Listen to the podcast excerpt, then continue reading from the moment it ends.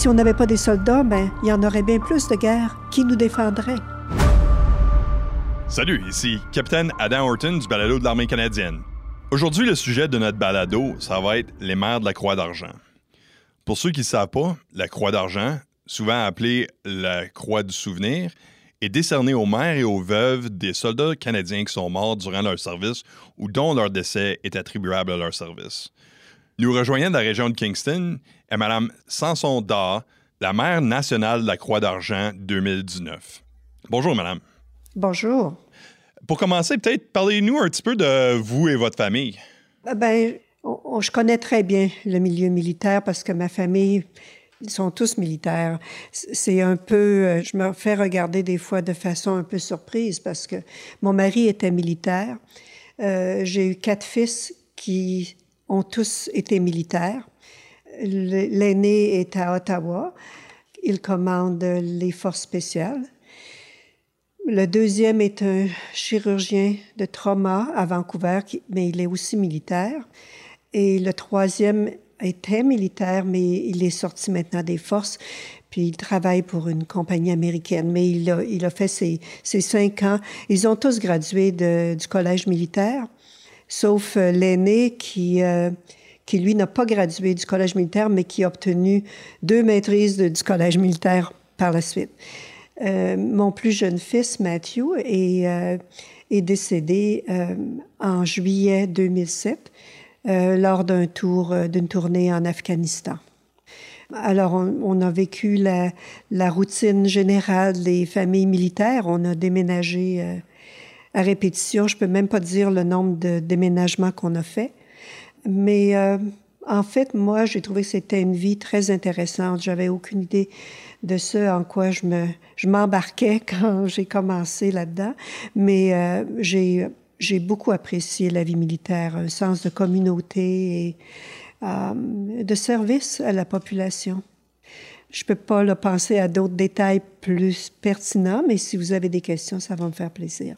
Certainement. Ça, c'est pas que l'histoire. C'est pas mal incroyable euh, que vous avez quatre fils, toi, dans le militaire. Oui. Puis tous avec euh, PPCLI. Donc, tous des fantassins. C'est ça. Mais on manquait un peu d'originalité de ce côté-là. Ou peut-être il se laissait, il se laissait. Mais mon mari n'était pas PPCLI, lui, il était ingénieur. Alors, euh, il n'était pas dans ce régiment-là. Mais peut-être qu'ils ont été influencés l'un par l'autre. Euh, c'est difficile à dire. Oui. En ce moment, vous êtes la mère de, de la Croix d'Argent en 2019, ou euh, depuis 2019, je devrais dire. Oui, c'est bien ça. Qu'est-ce que c'est être euh, la mère de la Croix d'Argent?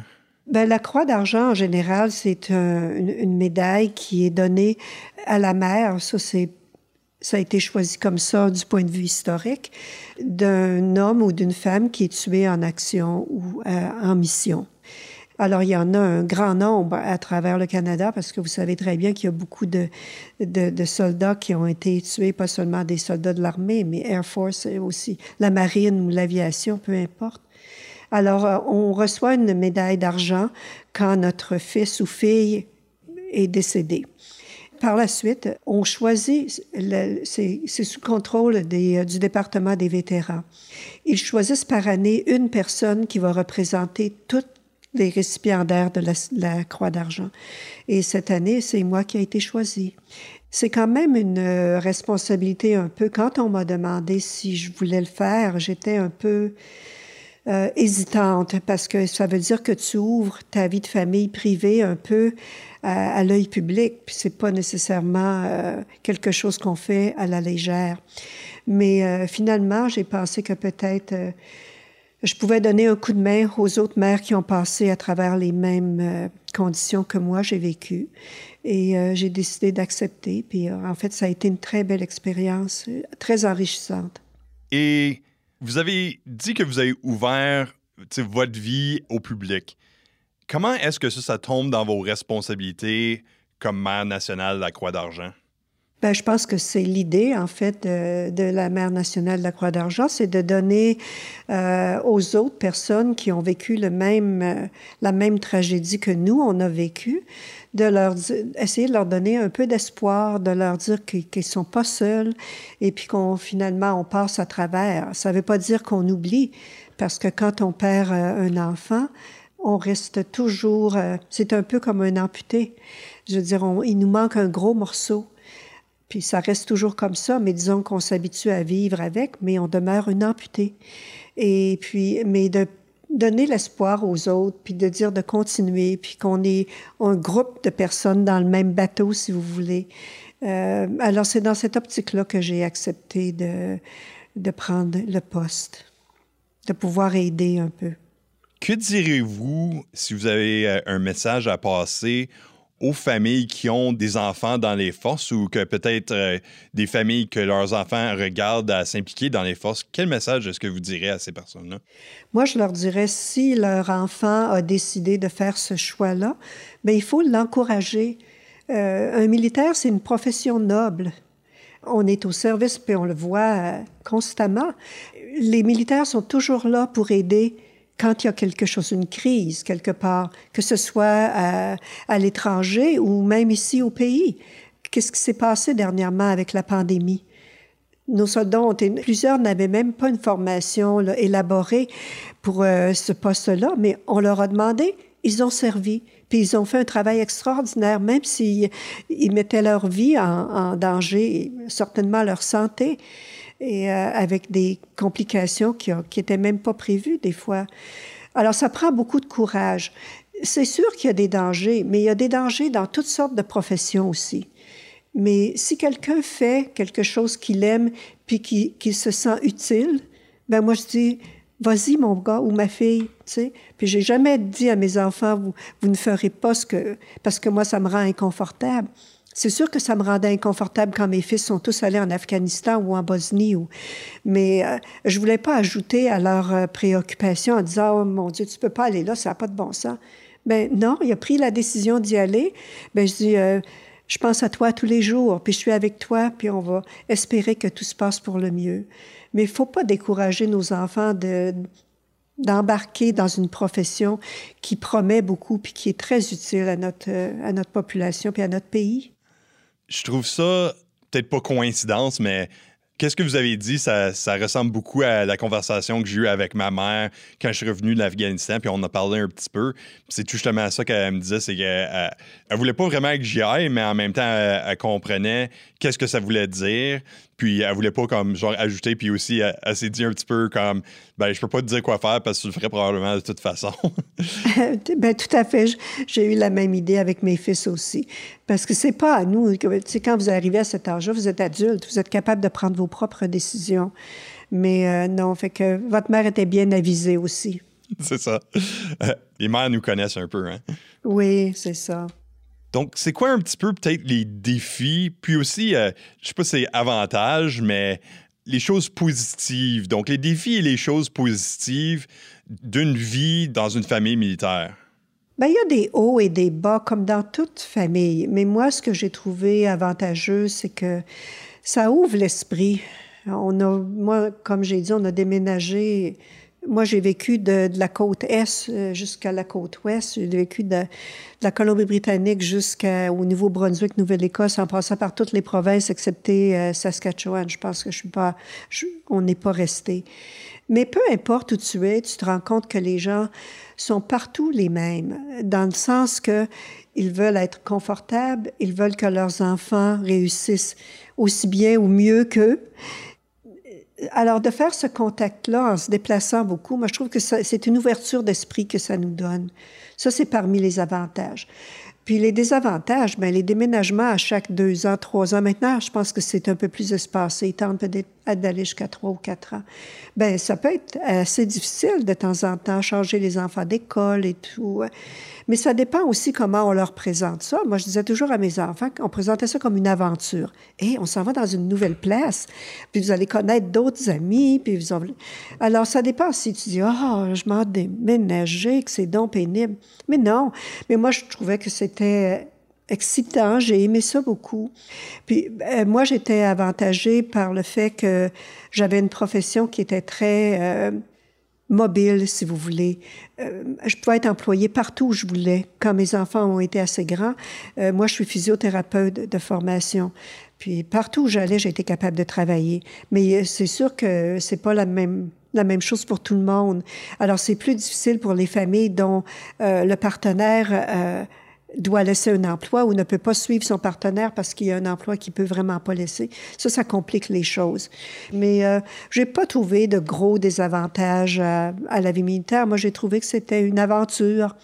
Puis à un moment donné, euh, quand on a pris notre retraite puis qu'on a décidé qu'on restait ici à Kingston, après que je me sentais vieillir tout à coup on changera plus de place. Ah. Mais euh, non. Puis là, j'ai réalisé qu'il y avait bien des avantages aussi à rester au même endroit. On a pu euh, s'adapter, faire de des amis un peu plus permanents et tout. Mais euh, non, j'ai pas trouvé de grands désavantages à la vie militaire. Moi, j'ai trouvé que c'était un plus plutôt qu'une une expérience négative. C'est vrai que l'attitude, c'est qu'est-ce qui compte dans ces situations-là, certainement.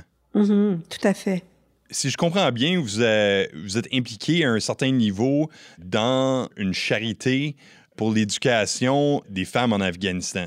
Oui. Disons que j'étais pas vraiment au, courant de cette organisation-là. Je l'ai connue peu avant que Matthew meure, en fait. Mais disons que quand mes fils sont allés en Afghanistan, ils sont sont tous allés sauf James. Ben là, j'ai dit oui, je vais m'impliquer, puis c'est devenu de plus en plus important pour moi. Alors, c'est une organisation nationale. Il y a euh, des branches à travers le Canada.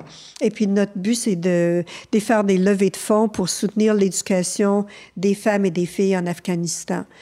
Puis, à date, on a fait des des grands progrès. Je veux dire, c'est, pas les nouvelles qu'on entend toujours à la radio et tout ça, mais euh, il y a beaucoup, beaucoup plus de filles maintenant qui sont dans les écoles. Ils ont même de l'éducation en ligne, il y a des laboratoires. Euh, alors, on fait des progrès. Ça, c'est très important.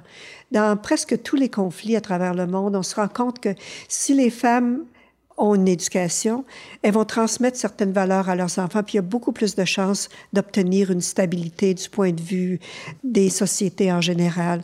Alors, c'est une très bonne organisation, et puis, euh, non, je vais continuer d'en faire partie pendant aussi longtemps que je peux. Mais euh, non, ça va vraiment très bien. À date, euh, même dans notre branche ici à Kingston, on a levé au cours des années là, plus de 300 000 dollars. Wow. Alors, ça va loin en Afghanistan, ça. Certainement. Ouais, on soutient une école où, où, euh, où, il, va, il y a 400 élèves et puis on fournit euh, des livres, euh, de la nourriture, alors un paquet de choses, des uniformes. C'est pour les, les filles désavantagées qui autrement ne pourraient pas aller à l'école. Les buts, on les voit, le développement, ça se fait, puis c'est encourageant. Puis ça donne une impression de voir que peut-être notre grand sacrifice n'a pas été tout à fait en vain sais, la, mission n'est pas finie même quand les gens, quand les soldats ont fini. Ben non. C'est vraiment, ça continue, puis vous contribuez encore. Ben oui. Puis ça, je trouve que c'est important que les vétérans le sachent.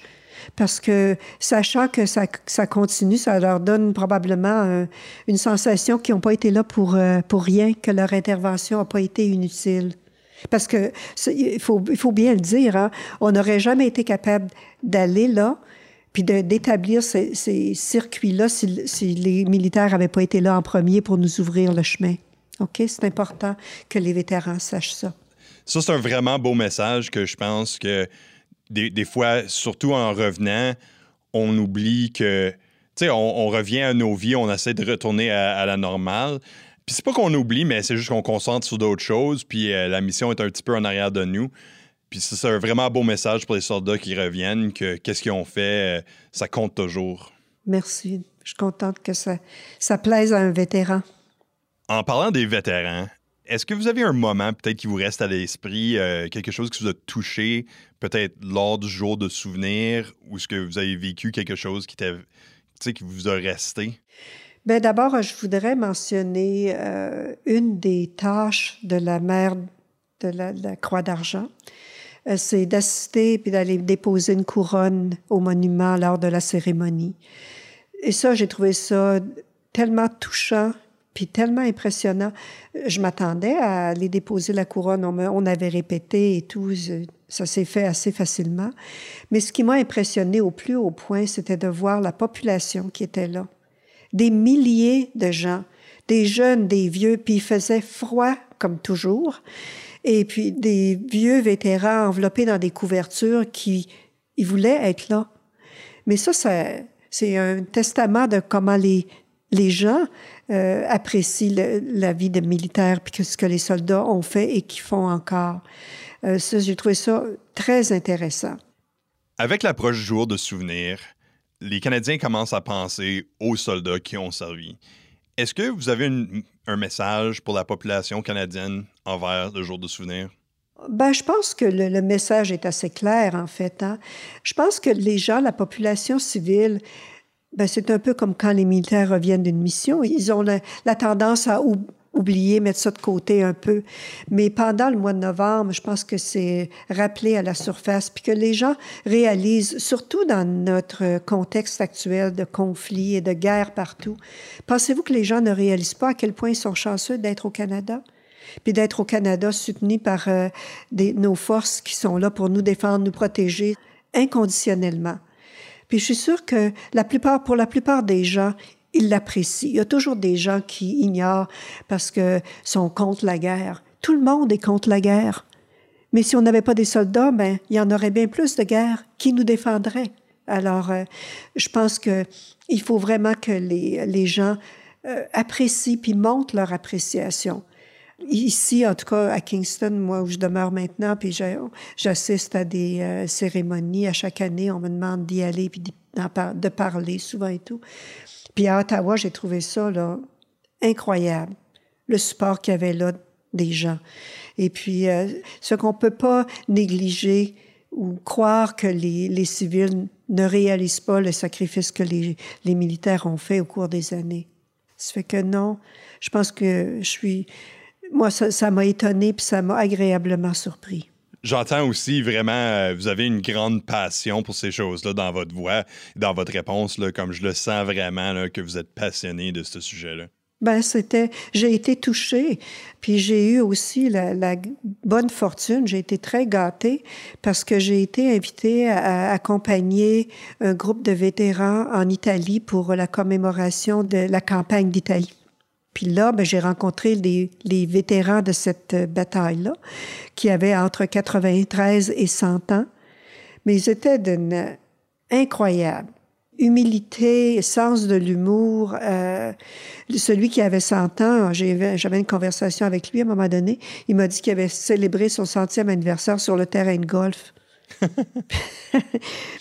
Mais tous, ils étaient, ben, il y en avait qui étaient un peu plus confus, mais euh, c'était tellement impressionnant de parler. Ils sont tellement humbles, ils sont pas des héros. Ouais, tous les héros disent ça, hein. Mais quand on voit ce à quoi ils ont participé, qui ont passé à travers, qui ont souffert, puis non, eux autres, oh, j'ai fait ce que j'avais à faire. C'est comme un bon soldat, tu sais. Ça fait que non, j'ai trouvé ça très impressionnant. Je trouve aussi, euh, de l'autre côté, euh, avoir été en France pendant des événements importants ou des anniversaires importants, les gens aussi apprécient beaucoup, euh, au travers du monde, les vétérans, puis qu'est-ce qu'ils ont fait. Je me rappelle, je pense que c'était à Arras, le maire avait dit quelque chose d'extrêmement profond. Je me rappelle pas exactement des mots, mais la manière qu'ils se sont exprimés, puis le support des gens euh, c'est quelque chose de vraiment incroyable. Puis euh, on, on, sent vraiment unifié à passer au travers de ces expériences-là ensemble, de différentes, comme votre perspective, ma perspective, la perspective des autres gens qui sont impliqués. Euh, c'est vraiment quelque chose d'incroyable. Oui, puis je pense qu'en Europe, c'est encore plus vivant parce qu'ils ont vécu la guerre, eux. Nous, c'est une, Heureusement, on n'a pas eu à, faire ça. Alors, on n'a pas la même sensibilité à ces événements-là. Mais en Europe, partout où tu vas, quand, on arrivait avec les vétérans, dire, la population était là, là, à acclamer les vétérans, puis euh, c'était tellement bienvenu partout. C'était incroyable. Je vous remercie vraiment pour avoir partagé vos émotions, vraiment, parce que je peux voir que on n'a pas vraiment le choix que ça soit un sujet extrêmement émotionnel, mais euh, c'est pas toujours facile pour les gens d'en parler. J'apprécie vraiment que vous avez pris le temps de nous en parler aujourd'hui. Ça m'a fait plaisir. Merci encore de votre participation. Donc, ça, c'était Madame Sanson d'Or, la mère nationale de la Croix d'Argent 2019. Ça m'a fait plaisir. Au revoir. Au revoir. Ici Capitaine Adam Horton avec le balado de l'armée canadienne. Et comme d'habitude, n'oubliez pas de vous inscrire, de nous suivre et aussi l'armée canadienne sur les médias sociaux, Facebook, Instagram, Twitter et YouTube. Comme d'habitude, prenez soin de vous.